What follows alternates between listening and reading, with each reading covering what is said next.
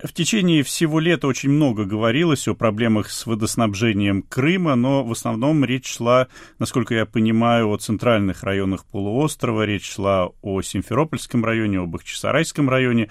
Сейчас появилось сообщение о том, что в Севастополе введен режим повышенной готовности из-за дефицита воды. Эта ситуация стала предметом обсуждения на заседании комиссии по чрезвычайным ситуациям вчера. Но, с другой стороны, нет сообщения о том, что какие-то ограничения для потребителей уже введены. Какова сейчас ситуация, на ваш взгляд, как жители города, как свидетели всей этой ситуации?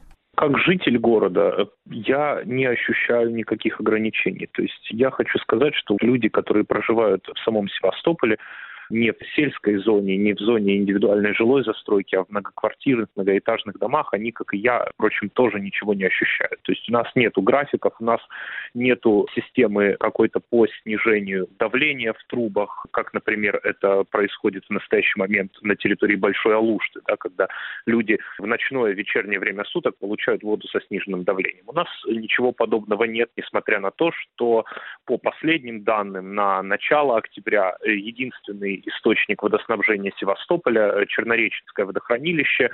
Его объем неуклонно сокращается, и на сегодняшний день объем э, Чернореченского водохранилища составляет всего лишь 18 миллионов кубометров, при том, что максимальный объем водоема более 67 миллионов кубометров. Власти говорят о том, что если в течение осени ничего принципиально не поменяется, воды Севастополю хватит до начала декабря, с учетом того, что город потребляет где где-то в районе 170 тысяч кубометров воды в сутки.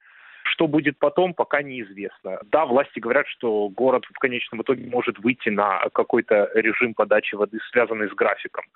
Но как именно это будет выглядеть, мы пока не знаем.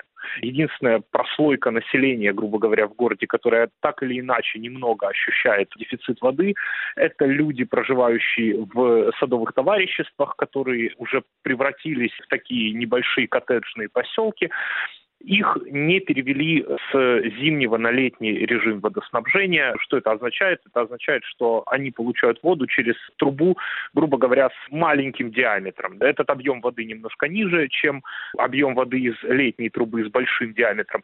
Но, впрочем, я говорил с людьми, проживающими в садовых товариществах, и они говорят, что этой воды более или менее хватает даже на полив какой-то сельскохозяйственной культуры, которую они выращивают на приусадебных участках. И поскольку это не небольшие фермерские хозяйства, а просто маленькие участки, какого-то серьезного неурожая из-за этого у них не возникло. Я в Крыму бывал, правда, никогда не бывал осенью, и вот э, когда я читал сообщения о проблемах с водоснабжением, о засухе, об отсутствии осадков, мне все-таки казалось, ну как-то со стороны, что наступит осень, и эта проблема будет решаться сама собой.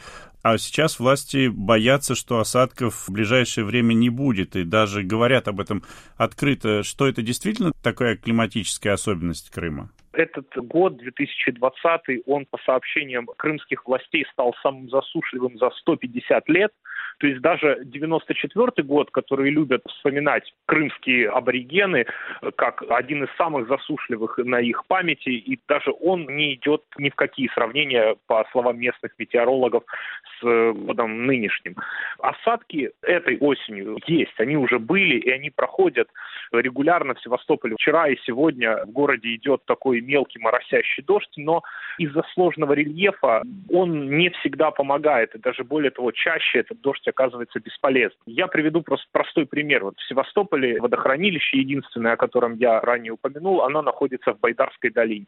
То есть это такая котловина, которая окружена со всех сторон горами. И из-за этого сложного рельефа дождь, который проходит, допустим, городе, он может э, лишь по касательной затронуть Байдарскую долину, и, соответственно, объем воды, которым пополнится водохранилище, будет ничтожно мал и принципиально ситуацию не изменит. Метеорологи и иные специалисты, экологи говорят о том, что дождь должен пройти в Крымских горах, чтобы принципиально ситуация изменилась и водохранилище хоть немного наполнилось водой, поскольку основным источником подпитки Чернореченского водохранилища является река Черная. Это река, в которую впадает система, такая сеть ручьев, многие из которых берут начало именно в горах. Соответственно, если в горах не будет идти дождь или снег, то река не будет наполняться водой, и, соответственно, водохранилище будет пополняться только за счет вот этих небольших моросящих дождей, что для полумиллионного города, как вы понимаете, это ничто. Ну а какой-то план действий на случай чрезвычайной ситуации у нынешних властей Севастополя есть? Наверное, все-таки нет, потому что в Севастополе до 30 сентября включительно работали фонтаны, еще.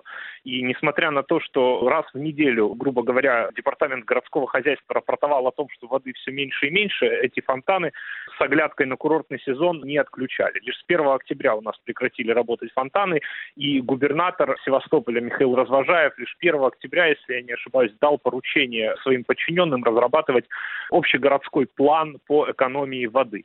Я не думаю, что севастопольские власти смогут изобрести что-то принципиально новое, в отличие от своих крымских коллег, потому что кроме как введения или графиков отключения воды, вот этих верных отключений, или снижения давления в трубах, ничего придумать нельзя. Ну, то есть я не думаю, что в природе существует какой-то альтернативный способ экономии воды, если объемы водохранилищ, которые являются единственными источниками снабжения, неумолимо снижаются. Но вот все-таки сейчас много говорится о том, что полуостров не снабжается водой с материковой Украины. Если бы это водоснабжение продолжалось или возобновилось, столкнулся ли бы Севастополь с такими проблемами, с какими он сталкивается сейчас?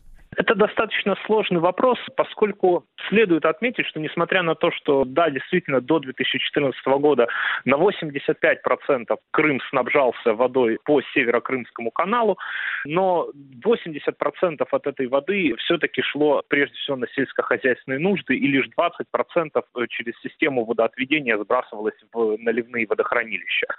Но я говорил с экологами, и экологи акцентировали внимание на следующем, что благодаря вот этой воде из Северокрымского канала в Крыму постоянно шла систематическая подпитка подземных водных источников, которые на сегодняшний день активно эксплуатируются местными властями, чтобы хоть как-то поддерживать водный баланс, прежде всего, городов. В связи с тем, что этой подпитки нет, а скважины, дебит воды из скважин вырабатывается достаточно быстро, то это чревато тем, что в конце концов солоноватые солоноватые, а впоследствии соленые воды вытеснят пресную воду из подземных источников, вот этих водоносных карстовых слоев, и в результате уже разрабатывать в дальнейшем скважины не получится.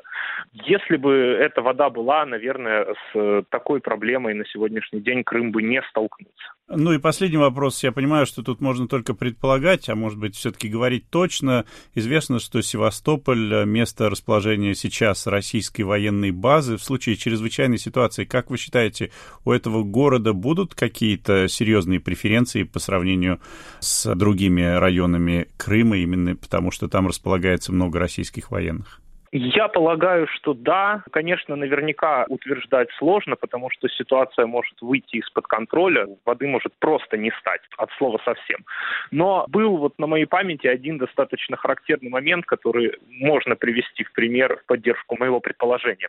Когда местные власти разрабатывали проект по строительству водозабора на реке в Бахчисарайском районе был такой проект. А, они планировали забирать дополнительный дебет паводковых вод из небольшой горной реки в Бахчисарайском районе. И когда губернатор Михаил Развожаев обратился к президенту Путину за тем, чтобы федеральный бюджет выделил почти 4 миллиарда рублей на этот проект, он акцентировал внимание, что этот проект якобы поможет решить проблему острого водного дефицита в Севастополе и обезопасит от водного дефицита Черноморский флот. То есть вот эта фраза про флот, она была отдельно проговорена Михаилом Развожаевым, и поэтому я думаю, что да, наличие флота местные власти, по крайней мере, постараются использовать перед своими федеральными коллегами для того, чтобы как-то добиться каких-то преференций для города. Это, опять же, лишь мое предположение, просто вот и тогда, и сейчас я обратил внимание вот именно на эту фразу. К слову говоря, вот этот проект на Кокоске, раз уж зашел разговор, он не состоялся и, по всей видимости, не состоится, поскольку крымская власть не дала добро на этот проект, а река находится в ведении именно крымской власти. И тут немаловажную роль все-таки следует отметить, что сыграли протесты местных жителей Бельбекской долины Бахчисарайского района.